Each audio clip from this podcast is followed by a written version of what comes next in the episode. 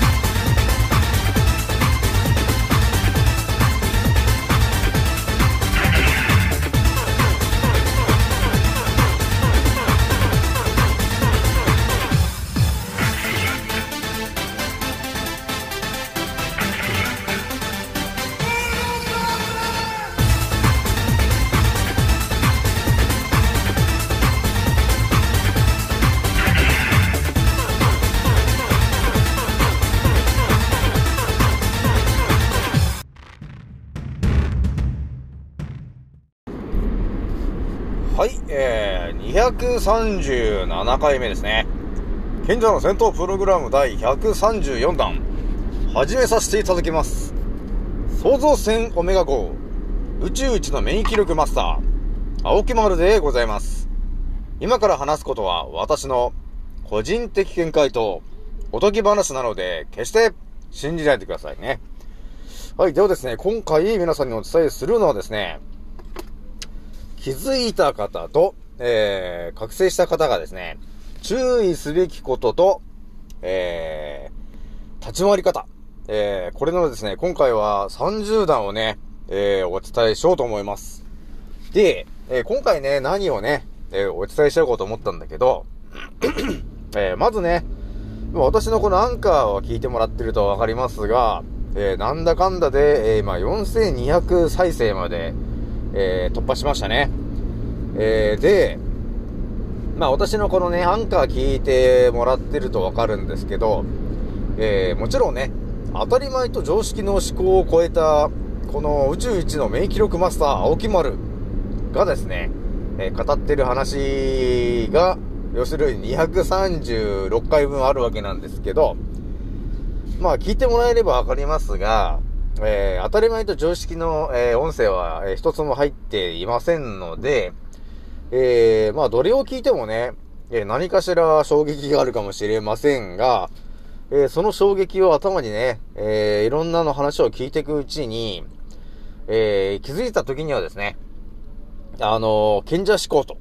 え、呼ばれているものにですね、えー、目覚めるように、えー、なっていくので、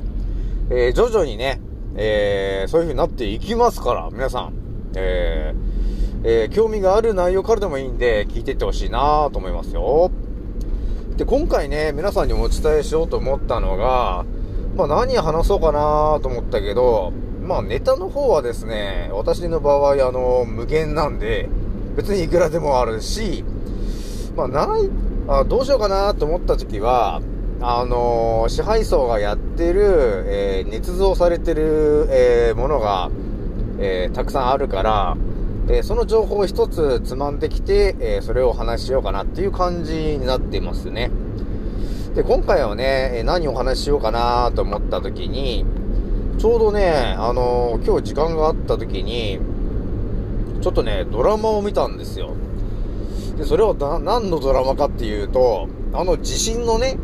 え、あのドラマを見たわけですよ。あの、土曜日のね、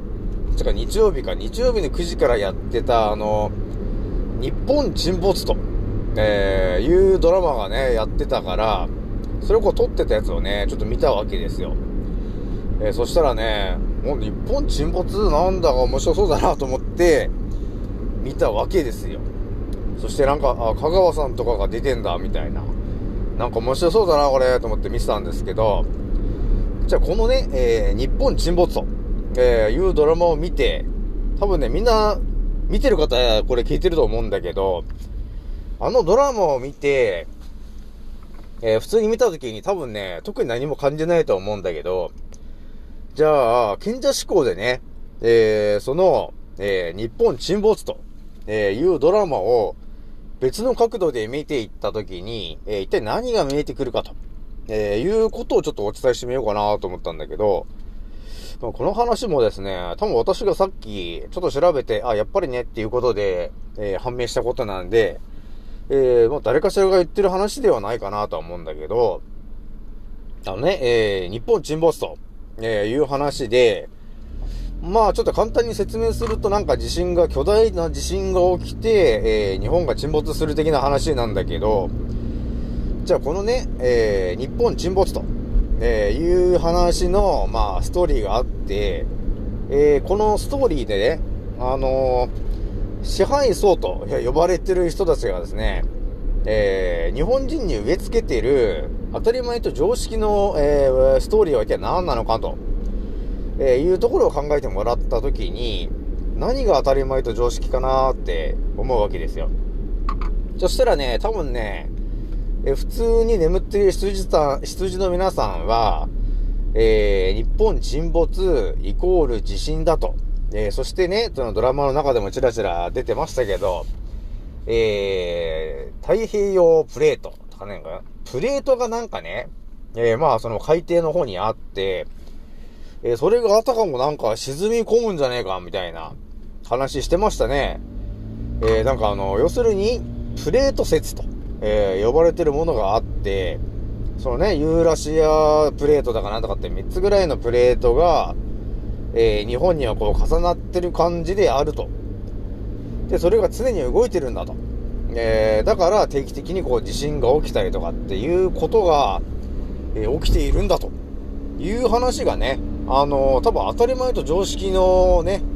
え思考の人は、それが頭に植え付けられてんじゃないかなと、え思ったわけですよ。まあ、それは私もね、その地震については、まあ、当たり前と常識のところで、そのね、えープレートだと、えーいうのが当たり前と常識ということで一応頭には入っていたんで、まあ、ここでちょっとね、あのー気づいたんだよね。あ、そうだよなと。当たり前と、えー常識の、えーこの思考のね、えー地震はプレートが動くことによって起きていると、えーいう話はですね、えー支配層が、えー我々に植え付けた当たり前と常識のその情報だなと、えーいうふうに、まだね、疑問に思うことが、あの賢者思考のスイッチを、えー発動できるか発動できないかにかかってくることが分かってんだよね。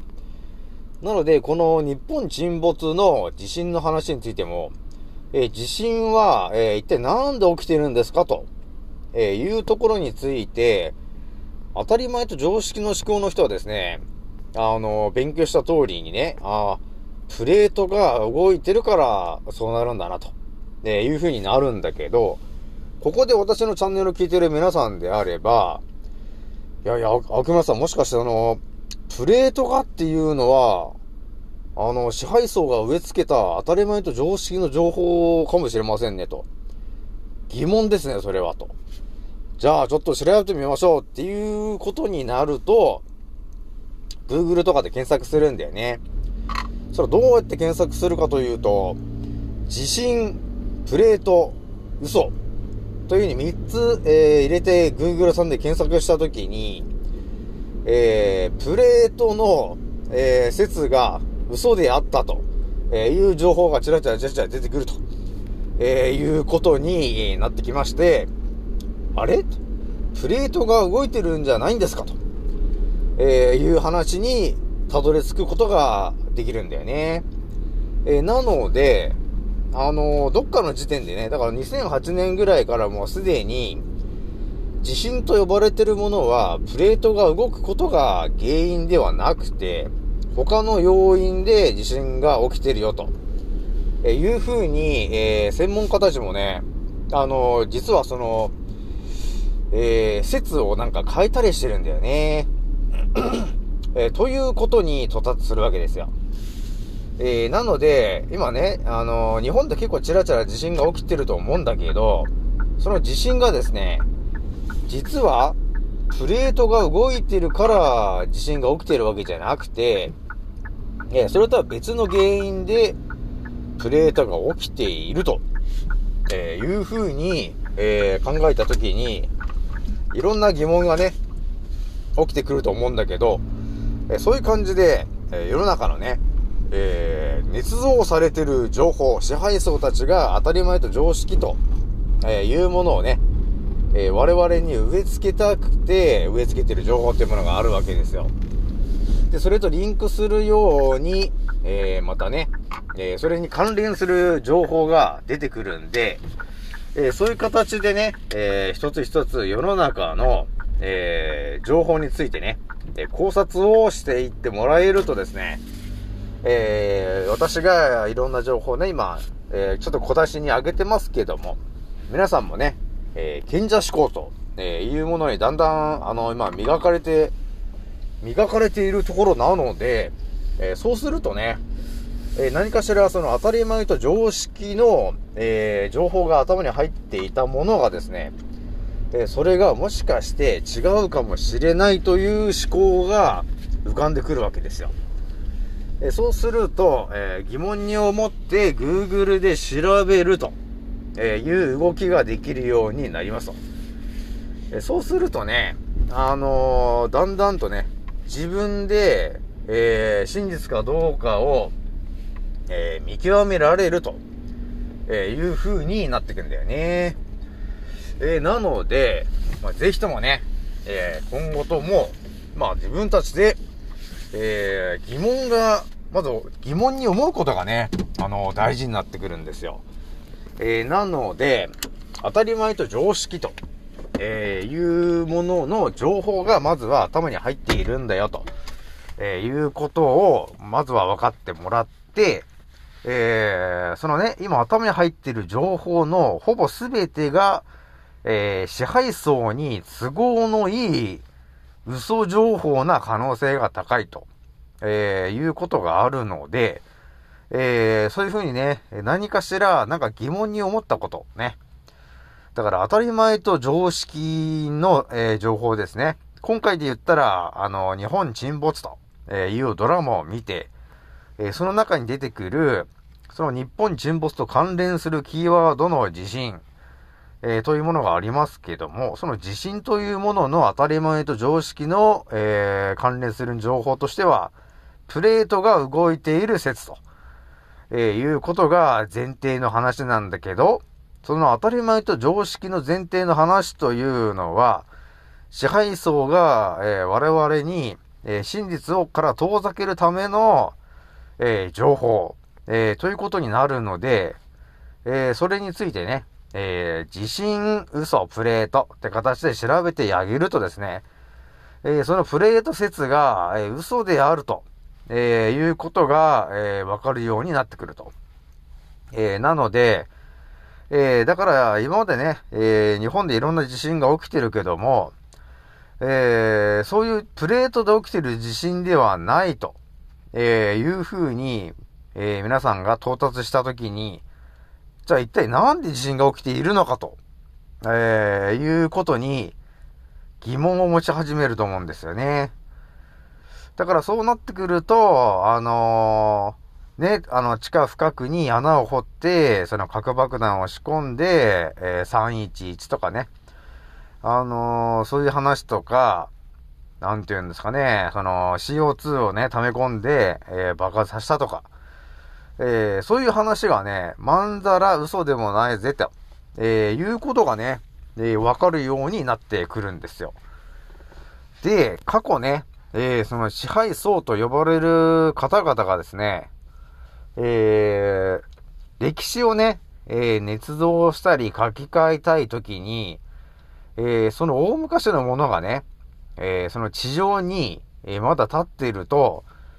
えー、違和感があって、えー、嘘を隠しきれなくな、なるので、それをね、えー、一気に隠蔽するためにどうするかっていうことも考えて、その巨大地震とかね、えー、そういうものを起こして、えー、奴らを、奴らとか、その、そこに住んでる人たちをね、えー、なんていうのかな、街ごと、あの、大洪水で、え、埋めたりとか、えー、そういうことをやってきてるんで、えー、ちょっとね、え、支配層と呼ばれてる方たちはですね、え、我々が思ってる以上に、え、頭が賢い人たちなので、え、私もね、私もね、というか、わた、我々もですね、えー、その思考に負けじと、えー、ちょっとね、知識とかを高めていかないといけませんねと、ちょっとね、日々思っているんだよね。はい。ではですね、今回はね、あのー、多分ね、あの、私が気づいたけど、多分みんなもね、だんだん気づけるようになってきてると思うんだけど、まあ、とりあえず日本沈没と地震の話ね、えー、これの話で関連する、えー、支配層がやってる当たり前と常識の、えー、情報、えそれを今回は、え私の賢者思考を、え使って、えすぐに見破れるよってことをお伝えしときました。はい。ではね、えーまた、えー次の音声もよろしくお願いします。またねー。